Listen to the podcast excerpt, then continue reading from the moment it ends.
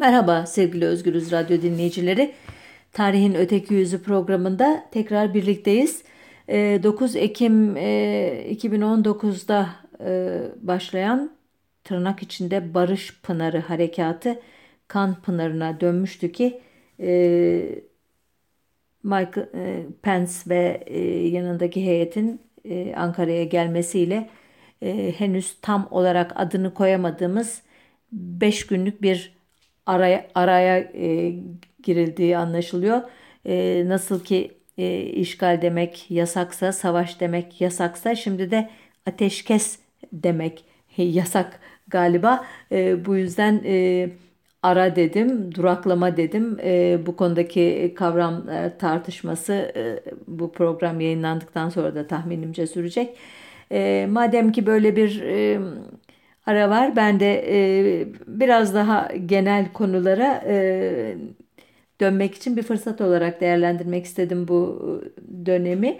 E, yoksa e, Suriye, Kürtler, e, savaş, e, savaşların e, toplumlara, doğaya, ruhlara verdiği hasar konusunda e, çok söylenecek şey var.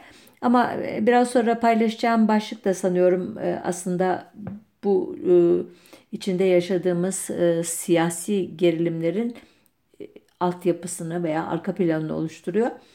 Başlıktan görmüşsünüzdür. Etnik grup, ulus, halk ve kendi kaderini tayin hakkı üzerine bir sohbet yapmak istiyorum sizinle bugün. Birkaç kavram kavramı açarak başlayayım. Etnik terimi örneğin e, Yunanca belirli türden beşeri bir birlik demek olan etnostan geliyor bu terim. İngilizce'de 14. yüzyılın ortalarından itibaren ırksal karakteristikleri anlatmak için kullanılmaya başlamış. Ee, ilk kez 1953'te Amerikan sosyoloğu David e, David Reisman tarafından bilimsel bir makalede kullanılmış. Aradan geçen onca yıla rağmen terimin üzerinde uzlaşılmış tek bir tanımı yok. Örneğin e, benim de yaklaşımını beğendiğim Anthony e, Smith'e göre etnik bir topluluğun altı ana niteliği var. E, bunlar bir kolektif özel bir ad, iki ortak bir soy miti, üç paylaşılan tarihi anılar, dört ortak kültürü farklı kılan unsurlar, 5. Özel bir yurt ile bağ ve 6. Nüfusun önemli kesimleri arasındaki dayanışma duygusu. Bize okullarda öğretilen e, millet olmanın şartları e, listesine çok benziyor farkındaysanız. E, Smith'e göre bu nitelikleri paylaşan bir topluluğa etnik bir topluluk diyebiliriz. Fakat bu topluluk türü kalıtsal biyolojik özelliklere sahip olduğu varsayılan insan topluluğu anlamına kullanılan ırk ile aynı şey değil. Ee, günümüzde uluslararası belgelerde terim ırk, kültür, dil ve din gibi unsurları kapsayacak şekilde geniş anlamıyla kullanılmakta. Ee, öte yandan e, bilim insanları yıllardır sürdürülen genom projeleri sonunda ırk diye bir şey olmadığını kanıtladılar ama bir ideoloji olarak ırkçılığın tüm canlılığıyla sürdüğü açık. Her gün e, bunun örneklerini e, siz de yaşıyorsunuz. Dur ben de yaşıyorum. E, bu genom proje, projesi demişken e, internette rastlıyorsunuzdur.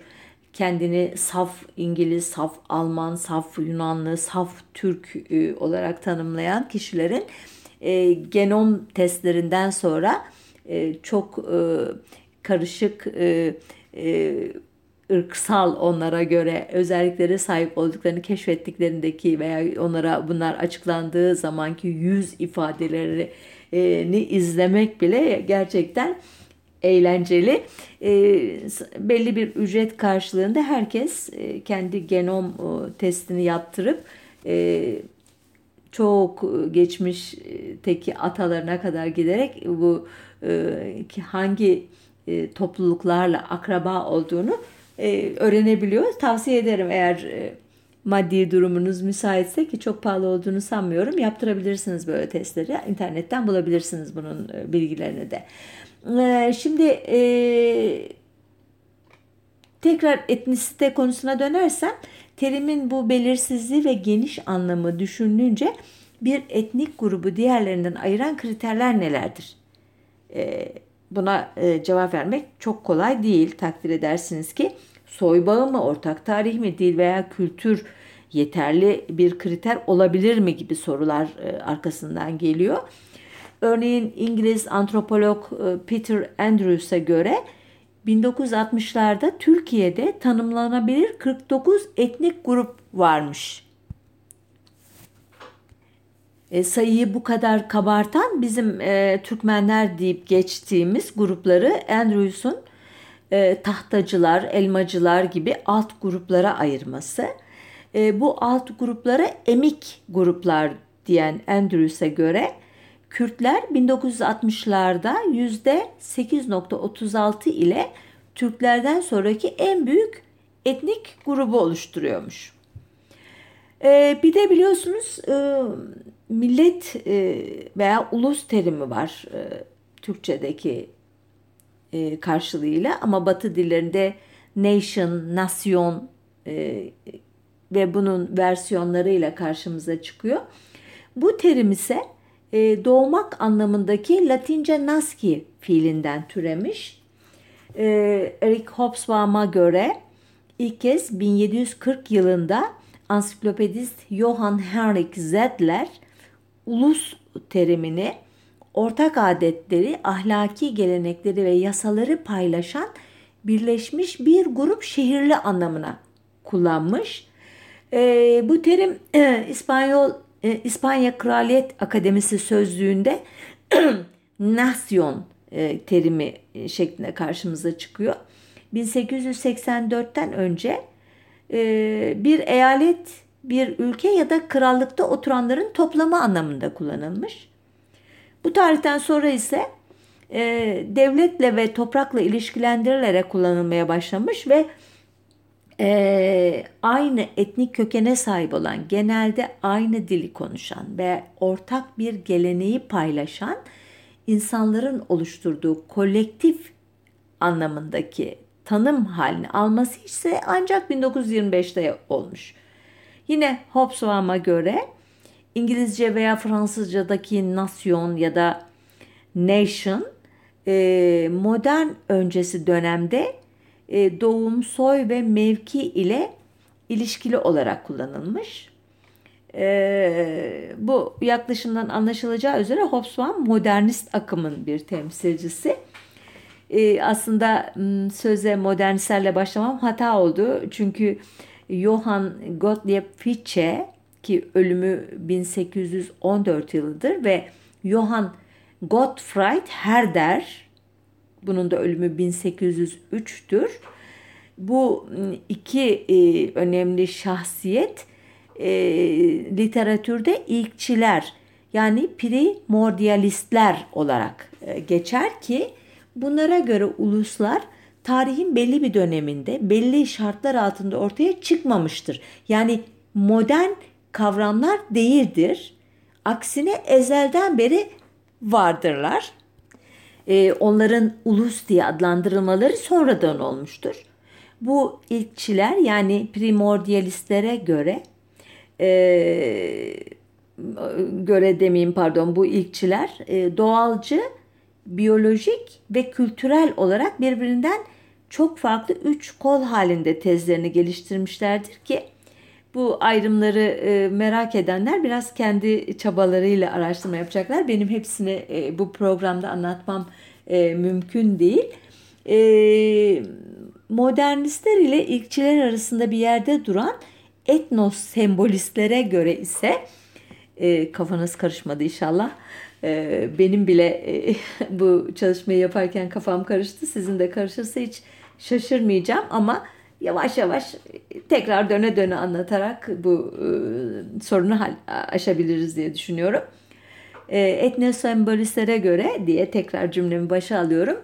Milletler tarih dışı ya da tarih ötesi bir kavram olarak kabul edilen ve e, modern öncesi dönemde ortaya çıkan etnik grupların modern ihtiyaçlara uyarlanmasından başka bir şey değil.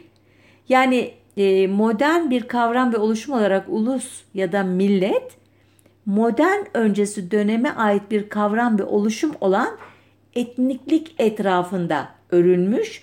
Çoğu zaman onu aşan e, aşmış ya da ondan farklılaşmıştır diyor bu kişiler.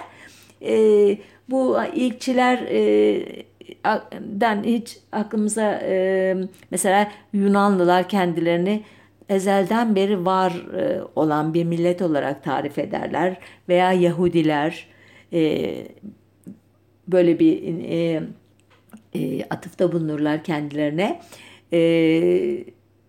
Kürtlerin de böyle bir mitosları var.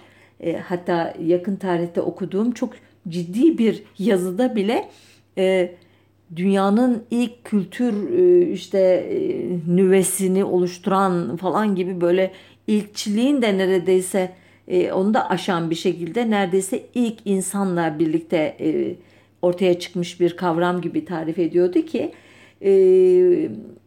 modernistler örneğin Türklük kavramını ele alırken onun hem sonradan kurulmuş, inşa edilmiş bir kavram olduğunu e, ispatlamaya çalışırken e, etnosembolistlere yakın duruyorum herhalde ben burada. Türklük kavramının e, tam net olmasa da neyi ifade ettiği en azından tarihin belli bir döneminde dil bağıyla e, veya ortak bir örgütlenme modeliyle e, birbirine benzeşen bir e, soy ağacı kurulabileceğini e, düşünüyorum. Ama bu etnik grubun bir millet, Türk milleti, Türk ulusu olması çok çok sonra gerçekleşmiştir diyorum. Tekrar genel başlığıma dönersem e, ilkçi ya da modernist ya da etnosem e, pardon e,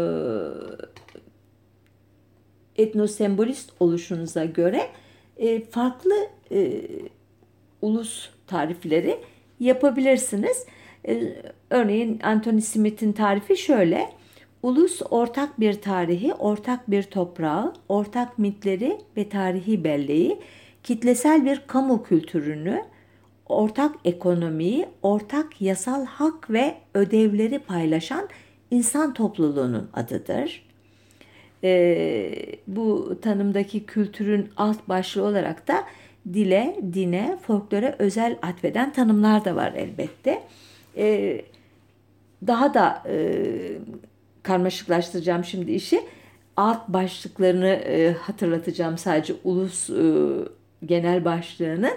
Mesela sosyolojik olarak ulus, tarihsel olarak ulus, hukuksal olarak ulus, işte siyasal olarak ulus diye başlıklar açabileceğimiz gibi yurt, yurttaş, devlet, ulus, milli devlet, ulus devlet, ulusçuluk, milliyetçilik, ulusal azınlık gibi terimler ve bunların alt başlıkları veya kesişim kümeleri olarak örneğin topraksal ulusçuluk, etnik ulusçuluk, akılcı ulusçuluk, kültürel ulusçuluk, siyasal ulusçuluk veya bunların da alt başlıkları veya kesişim kümeleri olarak Fransız ulusçuluğu, Alman ulusçuluğu, Türk ulusçuluğu, Kürt ulusçuluğu gibi çok geniş bir literatür e, çıkacak karşınıza.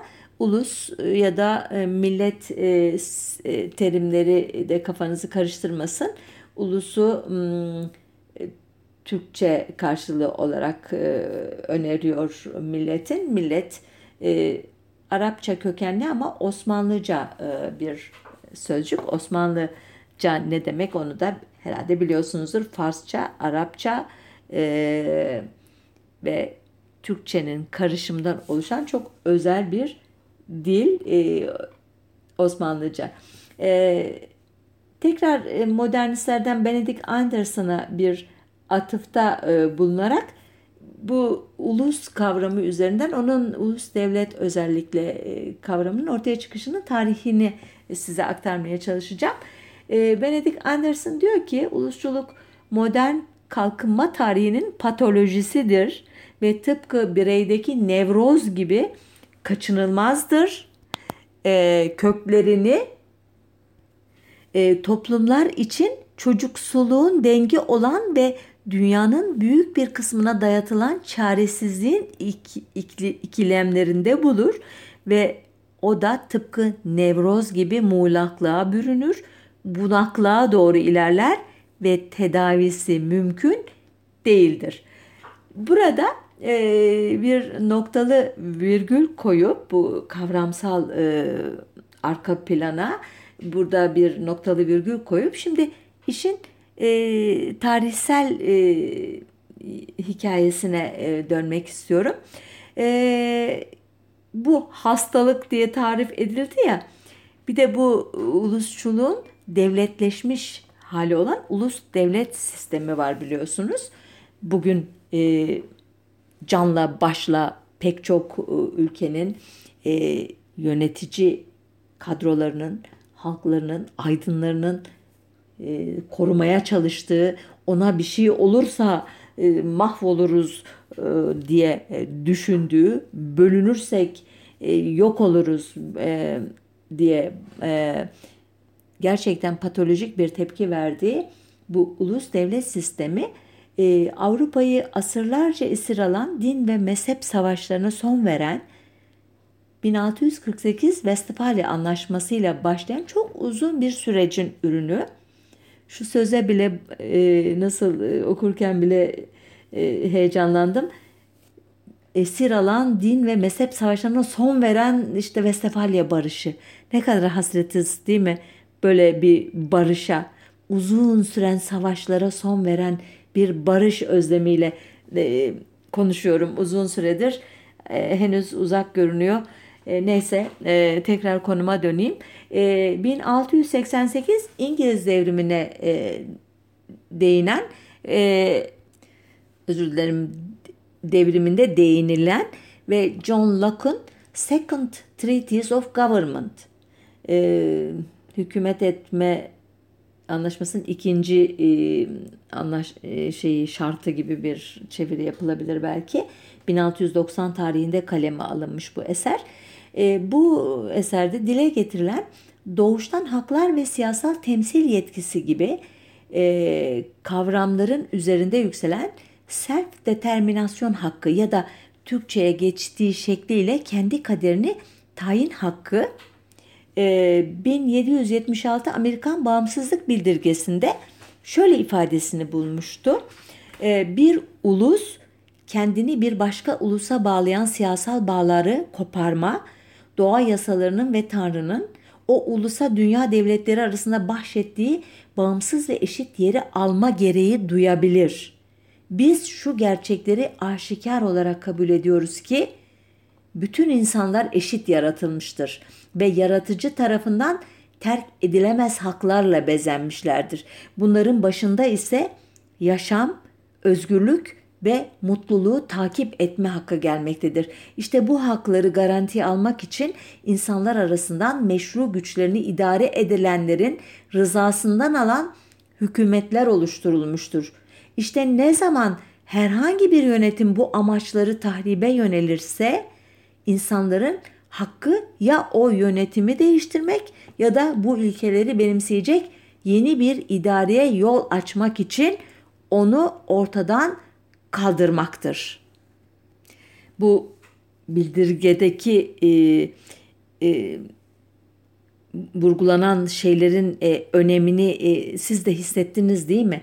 O kadar radikal günümüzden e, aslında neredeyse hiç tartışılmasına bile izin verilmeyen öylesine önemli haklardan söz ediyor ki defalarca okunması e, gerekebilir. Elbette Amerikan devrimi denilen olayın e, arka yüzü bir başka programda ele alınmak şartıyla onun e, neye dayandığı, Amerikan yerlilerinin imhasına, köle emeğinin e, sömürüsüne, e, toplumsal e, e, eşitsizliklerin e, işte kurumsallaşmasına e, ve Amerika kıtasının e, hinterlandındaki çeşitli coğrafi bölgelere yönelik saldırılara, ilhaklara ve daha sonradan elbette e, dünyanın emperyalist e, amaçlarla talan edilmesine dayalı bir tarihin başlangıç noktasında en azından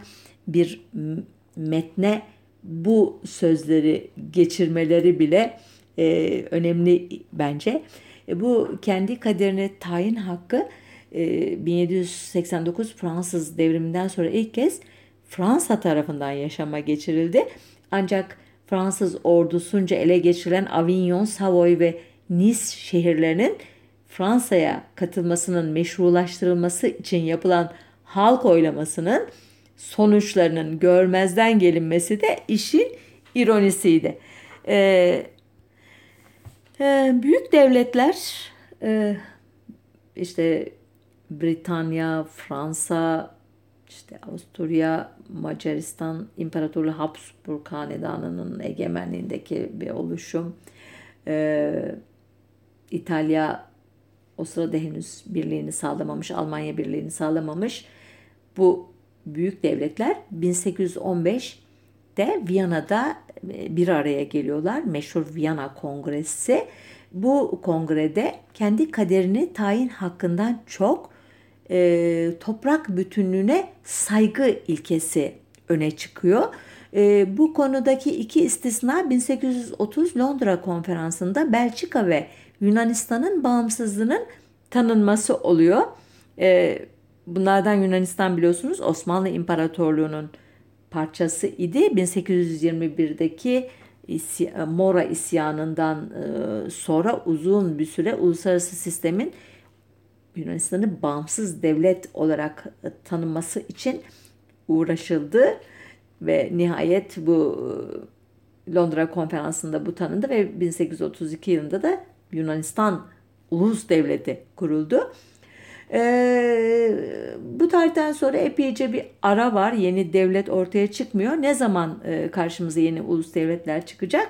Avrupa'yı baştan başa saran 1848 devrimleri sırasında e, Alman, İtalyan, Macar ve Polonyalılar arasında milliyetçilik akımları e, filizlendikten ve 1860'larda İtalyan Birliği, e, 1871'de Alman Birliği kurulduktan sonra e, uluslararası düzenin oluşmasında önemli bir dönemeci oluşturan e, 1878 Berlin Kongresi'nde bir adım e, daha e, atılıyor ve ta 1856'dan beri masada olan Romanya'nın bağımsızlığı resmen tanınıyor. Düşünebiliyor musunuz? İki ulus devlet 1830'da bir tanesi de 1878'de kurulabiliyor. Ancak bu e, tarihten sonra kendi kaderini tayin hakkı kendini etnik ya da dilsel açıdan diğerlerinden farklı gören milli toplulukların en önemli meşruiyet kaynağı olmaya başlıyor.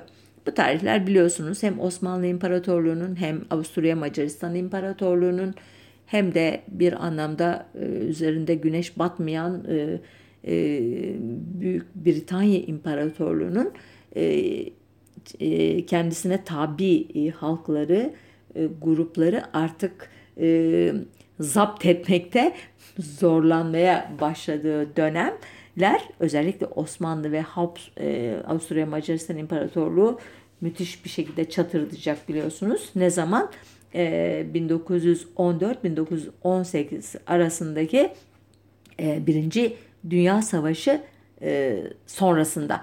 E, 1914'te yani savaşın e, başlarında e, halkların kendi kaderini tayin hakkı adlı e, ya da başlıklı ünlü makalesini açıklayan e, Sovyet e, Rusya'nın e, lideri Lenin bu konuda önemli bir açılım getirmişti o tarihte.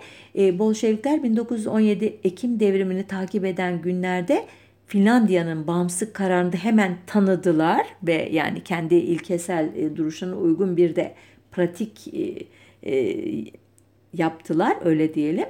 E, ancak bu konudaki en önemli, e, en ünlü ya da belgeyi Amerika Birleşik Devletleri Başkanı Woodrow Wilson üretti.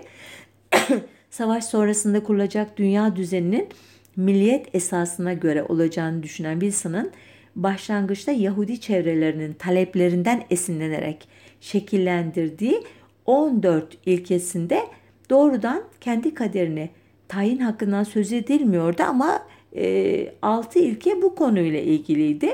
E, ilkelerden 12.si de doğrudan Osmanlı İmparatorluğu'ndaki halkları e, ilgilendiriyordu. Nitekim e, Erzurum ve Sivas Kongresi e, sonuç bildirgelerinde e, Mustafa Kemal ve arkadaşları e, saraya, İstanbul'a, e, e, sultanlık rejimine, halifelik rejimine e, baş kaldırılarını e, Wilson prensiplerine yaptıkları atıflarla meşrulaştırmışlardı. E, elbette bu e, atıfta bulunanlar arasında Ermeniler, e, Kürtler, Rumlar gibi Osmanlı İmparatorluğu'nun tebası olan e, çeşitli e, halklar da vardı. E, ancak savaş sonrasında büyük devletler Avrupa'nın haritasını e, çizmek için e, masaya oturduklarında elbette Avrupa'nın ve Osmanlı İmparatorluğu coğrafyasının e, diye düzelteyim e, sözümü e, masaya oturduklarında tahmin edeceğiniz gibi idealist değil, ilkesel değil, realist davrandılar. Nitekim 1918 Ekim'inde Britanya Dışişleri Bakanlığı'nca yapılan bir açıklamada şöyle deniyordu. Amerikalı zencilerin, Güney İrlandalıların veya Katalanların kendi devletlerinin temsilcileri olarak devletler arası toplantılara katılma istekleri doğrultusunda atılacak en küçük bir adım bile tavsiye edilebilir değildir. Ne kadar dolan başlı bir cümle farkında mısınız? Doğrudan e, şöyle demiyor. E, bu konuda adım atmaları yasaktır demiyor.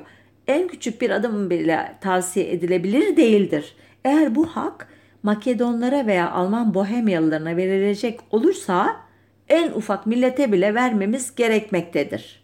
Yani o kadar büyük laflar, ilkeler, Wilson prensipleri, yok e, Viyana Kongresi kararları, Westfalia barışı falan hepsi bir yana e, hayatın gerçekleri diyor. Kendi kaderini, tayin hakkını e, bizim e, gıdım gıdım e, tanımamızı gerektiriyor. Çünkü birine verirsek hepsine vermemiz gerekir ki haklı oldukları yanda var. E, günümüzde bunun e, pek çok örneğini görüyoruz. Yani feodal beylikler dönemine kadar gitmesi mümkün olabiliyor bazı e, toplulukların. E, işin o da bir başka yönü. E, aynı şekilde 1919'da bu 14 prensibin e, müellifi Amerikan Başkanı Wilson da bozguna uğramış imparatorlukların toprakları içinde yaşayan halk dışındaki halklara kendi kaderini tayin hakkı tanıma üzerinde anlaşmak barış konferansının ayrıcalıkları içinde değil diyerek liberal duruşundan çark ediyor. Dikkat ettiyseniz bu, bunun cümlesi de son derece e, böyle e, şeyli spiraller şeklinde kelimeler arasında yolculuk yapıyoruz. Ne diyor acaba diyorsun. De, özetle dediği şu ben bunu diyor sadece e, bozguna uğramış imparator yani Avusturya Macaristan ve Osmanlı İmparatorluğu için düşünmüştüm. Onun dışındakiler havalarını alacaklar kusura bakmasınlar diyor. Sonunda Birinci Dünya Savaşı'nın ardından zorla Avusturya Macaristan İmparatorluğu'nun altında kalan parçalardan Avusturya, Çekoslovakya, Macaristan ve ayrıca yukarıda Alman Birliği'nin komşusu Polonya ulus devletleri kurulurken bunların dışında kalan halklara ulusal azınlık hakları adı altında bir çeşit teselli ikramiyesi verildi. Ben böyle diyorum buna. Ancak yeni kurulan ulus devletler e, kendi e, içlerindeki azınlıkların kendi kaderini tayin hakkını tanımadılar tahmin edeceğiniz gibi. E, yani kendilerine bu hak tanınırsa çok iyi fakat onlar kendi içlerindeki azınlıklara tanımayı e, katiyen düşünmüyorlar. E, bu da e, hayatın en önemli e, derslerinden biri e, oldu muhtemelen o yıllarda o azınlık gruplarına. E, tanımadıkları gibi e, bazen barışçıl bazen şiddete dayalı müdahaleler yaptılar. milyonlarca insanı zorunlu göçe tabi tuttular, ölüme terk ettiler, öldürdüler. Kısacası yeni Avrupa düzeninde e, egemenin dini egemendir ilkesinin yerine egemenin ulusu egemendir ilkesinin geçmesinden başka bir yenilik olmadı. Bu egemenin dini egemendir. Bu eski bir Latince sözcük. Ee, okumaya şimdi kalksam e, doğru okuyabilir miyim? E, cujus regio ejus religio gibi bir e, söz. Bunun yerine e, cujus regio eius natio e, terimi geçmiş. Latincem yok maalesef e, hatalı okumuşsam bağışlayın beni. E, ancak ileride de görüleceği gibi sadece e, batılı liderler değil Sovyet Rusya'nın komünist liderleri de e, pragmatizme kaymışlardı ilkelerden ayrılarak. Örneğin daha 1913'te Marksizm ve Milli Mesele adlı kitapçığında kendi kaderini tayin hakkının bir ulusa ana devletten tam ayrılma ya da özellik hakkı verdiğini savunan Stalin, kadim düşmanı Britanya'yı zayıflatacağı için İrlandalıların kendi kaderini tayin hakkını savunurken Sovyet Rusya'nın etnik ve siyasal hinterlandı saydığı e, Sırpların, Hırvatların, Slovakların, Çeklerin kendi kaderini tayin hakkına karşı çıkmıştı. E, dahası e, 1918 Sovyet Anayasası'na konan kendi kaderini tayin hakkının 1990'a kadar da hayata geçmediğini hatırlatayım size. E, tekrar e, bu 90'a gelmeyeceğim elbette. Bıraktığım yerden e, kronolojiye devam edeyim.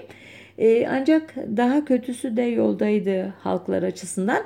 1930'lara gelindiğinde kendi kaderini tayin hakkını azınlıklar lehine değil, kendi lehlerine yorumlama şampiyonu olan Almanya, Avusturya, İtalya ve Macaristan'ın irredentist yani yayılmacı milliyetçi talepleri e, 30 milyon e, bazı e, istatistiklere göre 60 milyon hayata ve büyük yıkımlara neden olan İkinci Dünya Savaşı ile sonuçlandı.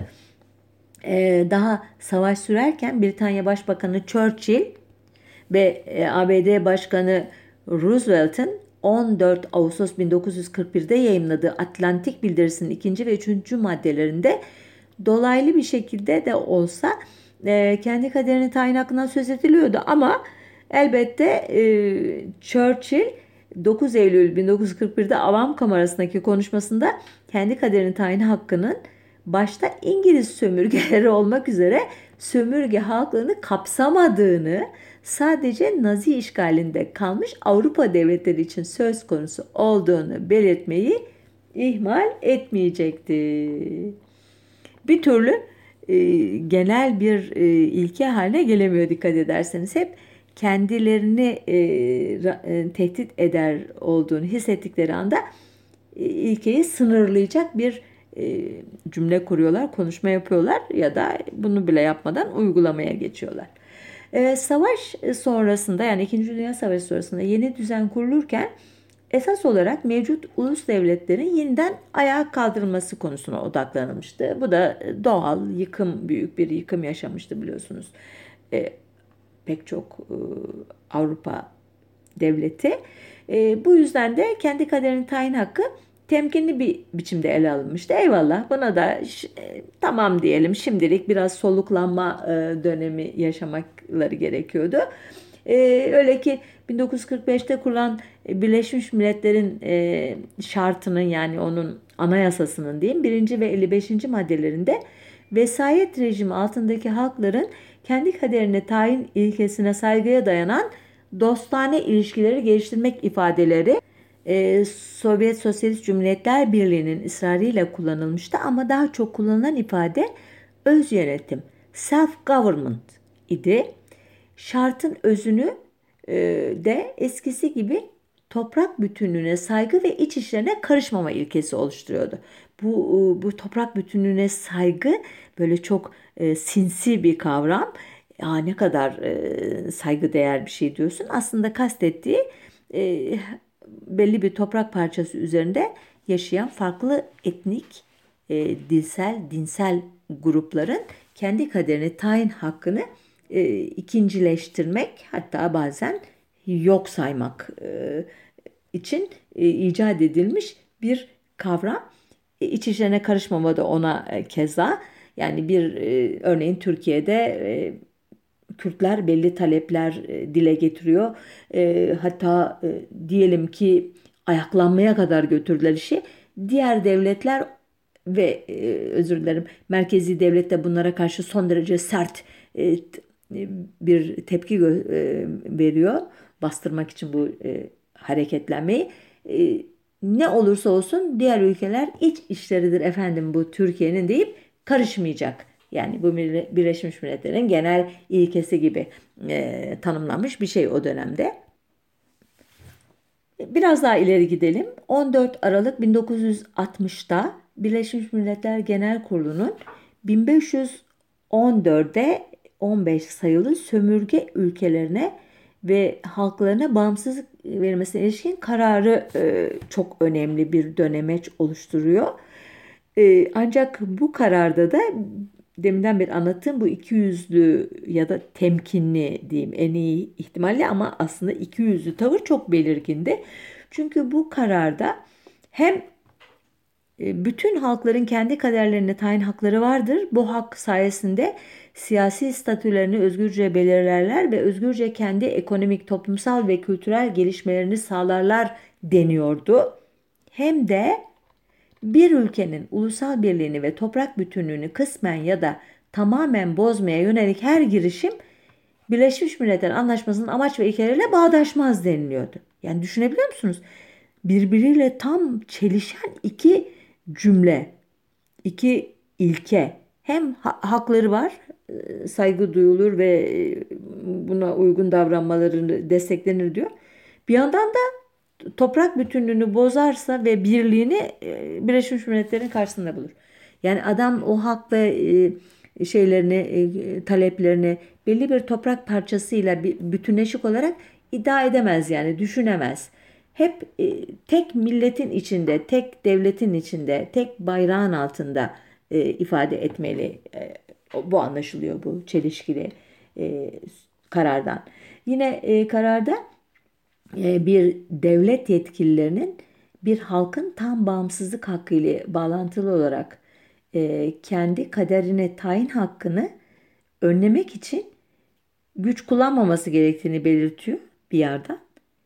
Bir yandan da o halkın bağımsızlığa hakkı olduğunu e, uluslararası topla göstermesi, daha doğrusu ispat etmesi gerektiği belirtiliyor. Şimdi nasıl ispat edecek sen ona inanmaya hazır değilsen? E, kısacası e, bu Birleşmiş Milletler'in 1960'daki bu çok önemli kararı bu hakkın kullanılmaması için her türlü önlemi almış e, görünüyor. E, Türkiye e, Birleşmiş Milletler tarafından 1966'da kabul edilip üye devletlerin imzasına ve onayına sunulduktan sonra ancak 1976'da yürürlüğe giren iki insan hakları sözleşmesi ki iki sözleşmeler diye anılıyor. Türkiye buna 2003 yılında düşünebiliyor musunuz? 24 oradan 27 yıl sonra e, kendi kaderini tayin hakkına bir ilişkin bir çekince koyarak imza atmıştı. Neden olduğunu tahmin ediyorsunuz. Kürt meselemiz var biliyorsunuz. Kendi kaderini tayin etmek için e, neredeyse Cumhuriyet tarihi boyunca e, mücadele vermiş bir e, halk. E, bu sözleşmelerde bu hakkın sömürge olsun veya da olmasın tüm halklar için geçerli olduğu ve ayrımcı ve temsili olmayan bir hükümete karşı olası bir ayrılma hakkının varlığı dahi ima ediliyor. Yani ille e, e, ayrımcılık yapmıyor. E, özür dilerim yani kanlı bir şeye gerek yok. Sadece ayrımcı ise ve temsili olmayan bir hükümetse buna karşı da kullanabilirsiniz diyor. Ancak yine tedbir e, almayı ihmal etmiyor. Diyor ki bu hakkın nasıl uygulanacağına devletler karar verir. Yani düşünebiliyor musunuz? E, şeyi e, kümesi tilkiye emanet ediyor. Tavukların kaderi hakkında tilkinin karar vermesi gerektiğini söylüyor. Ya da e, kuzunun kaderini kurda e, teslim ediyor. E, ancak e, tarih tekerleği dönüyor elbette. Sömürgeciliğin tasfiyesine yani 1960'lardan sonra da sular durulmuyor. Özellikle daha önceki bölgelerde, belgelerde özür dilerim, sömürge ülkelerindeki halkların kendi kaderini tayin hakkının bir kerelik bir hak olarak tanınması ve yeni kurulan devletteki diğer e, halkların bundan mahrum edilmesi doğal olarak bu yeni kurulan ulus devletler içindeki grupları rahatsız etmişti. Onların tepkisine neden olmuştu. Ee, ancak Birleşmiş Milletler e, 1970 yılında e, imzaladığı e, devletler arasında dostça ilişkiler bildirgesinde e, kendi kaderini tayin hakkının halklar açısından bir hak, devletler açısından bir yükümlülük olarak tanımlanmasını e, kabul etti. Ancak bu bu ana kadar anlattığım itirazların bir sonucu olmaktan ziyade o tarihlerde sömürgeleri kalmadığı için görece rahat olan batılı devletlerin Doğu blokunu yani Sovyetler Birliği'nin başını çektiği komünist bloku e, zayıflatma niyetinin sonucuydu. Yani e, sonuçta e, sadece sömürge haklarını tabii ilgilendirmiyordu. Dünya üzerindeki tüm hakları e, ilgilendiren bir hak bu ana kadar anlattığım şekliyle. E, 1975 tarihli Helsinki nihai senedinde de bu e, zihniyet e, çok önemli bir şekilde kendini e, formüle etmişti. Ancak e, dediğim gibi batılı devletlerin esas olarak e, komünist bloğa yönelik bir e, kötü niyetinin de eseriydi bu Helsinki Nihai Senedi gibi belgeler. E, ancak 1989'dan itibaren e, ki henüz Doğu bloku dağılmamıştı biliyorsunuz bu tarihte. Çekoslovakya, Yugoslavya ve Sovyetler Birliği etnik temelli küçük devletlere yavaş yavaş ayrılmaya başladığında benzer çözülmelerin kendilerinde de olmasından korkan batılı ulus devletler yeni tedbirler aldılar. Örneğin Avrupa Güvenlik ve İşbirliği Teşkilatı AGİT'in ürettiği bütün belgelerde e, biraz önce anlattığım e, hakkı hem tanıyan hem de onu engelleme engelleyen e, çeşitli atraksiyonlar e, karşımıza çıkıyor. E, örneğin bu konuda e, Avrupa Birliği'nin en önemli e, belgesi olan 1990 tarihli meşhur Kopenhag İnsani Boyut belgesi bile ilke olarak kendi kaderini tayin hakkını tanırken devletlerin toprak bütünlüğüne değinen uluslararası anlaşmalara atıfta bulunmayı ihmal etmiyor. Yani en ileri e, düzeyde gördüğümüz anlaşmada dahi samimiyetsiz bir yan var ve hepsinin gönlü ulus devlet sistemini mevcut olduğu şekliyle korumayı e, hedefliyor. Evet e, programın sonlarına geldik. Bağlayalım e, cümlelerimizi.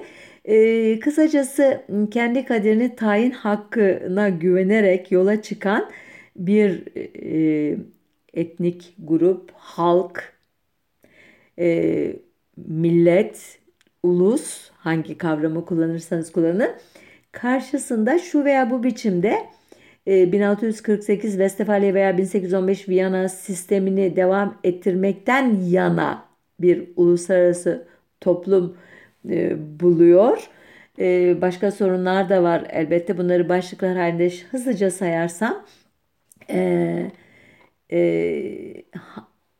kendi kaderini tayin hakkının doğal bir hak mı, bir ilke mi, bir örf ve adet mi yoksa devletler arası devletlerin uyması şart olan uluslararası katı bir norm mu olduğu da açık değil.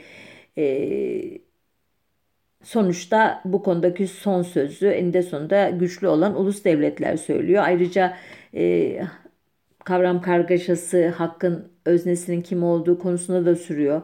Tarih boyunca kendi kaderini tayin hakkından söz eden metinlerdeki halklar, uluslar, milletler, azınlıklar gibi değişik kavramlarla neyin kastedildiği veya bu gruplardan hangisinin bu hakkı kullanabileceği konusunda da bir uzlaşma yok.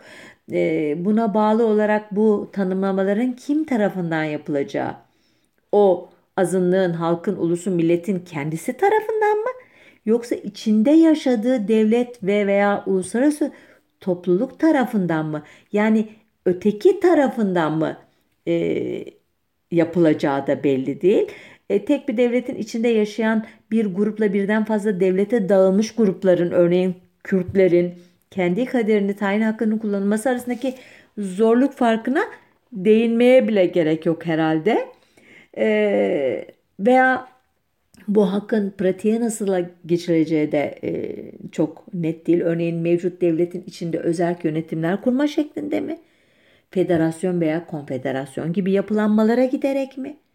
Egemen veya bağımsız bir devlet kurarak mı? Yoksa egemen veya bağımsız bir devletle birleşerek mi e, hayata geçirileceği konusunda da e, tartışmalar sürü, sürüyor. E, Evet, çok e, karmaşık bir konu. Daha çok program yapmayı hak ediyor. E, işte buna nasıl karar verecek? Plebisit mi yapılacak? Plebisitte kimler katılacak? Nasıl örgütlenecek? E, bu plebisitte neler sorulacak? Bu plebisite yani o referanduma ya da oylamaya katılacakların katılanların egemen devletin baskı ve tehditlerinden korkmadan özgür iradelerini dile getirmeleri nasıl sağlanacak? Bir kere mi yapılacak? Birkaç kere tekrarlanmalı mı? Salt çoğunlukla mı? Yok üçte iki çoğunlukla mı olmalı? E, bu nasıl kayda geçirilecek? E, gibi birçok soru var. E, görüldüğü gibi e, bir programda e, çözülmesi e, veya cevaplaması mümkün olan sorular da değil bu. E, sonuçta şöyle diyelim e, ayrılmak isteyen e, halklar, uluslar, gruplar e, daha çok e, şikayetçi olan o ulus devletin onlara kötü davrandığını, dillerini, kültürlerini, seçme seçilme haklarını, kentlerine, coğrafyalarına isim verme haklarını engellediğini düşünen gruplar. Yani kendi kaderini, tayin hakkını kullanma e, talebi mağdur olan veya kendini mağdur hisseden bir grubun kabul görme veya sesini duyurma çabaları engellendiğinde attığı bir çeşit imdat çığlığı. E, bu çığlığı duyanların korkması anlaşılır ama bütün çabalara rağmen ayrılık önlenemezse bunun her şeyin sonu olmadığını anlamak açısından kadife boşanma diye tabir edilen Çekoslovakya deneyimini incelemenizi önereceğim veya belki bir gün ben anlatırım bu programda. Evet çok uzattım sözü biliyorum. Ee, dediğim gibi biz de bir çeşit ateşkes yaparak e, savaş konusunun e, dışında bir konuyu e, sizlerle paylaşma fırsatı bulduğum için mutluyum ama yine de e, gündemden kopamadığımızda fark etmişsinizdir. Önümüzdeki hafta bir başka konunun öteki yüzünde e, buluşmak üzere. Hoşçakalın diyorum.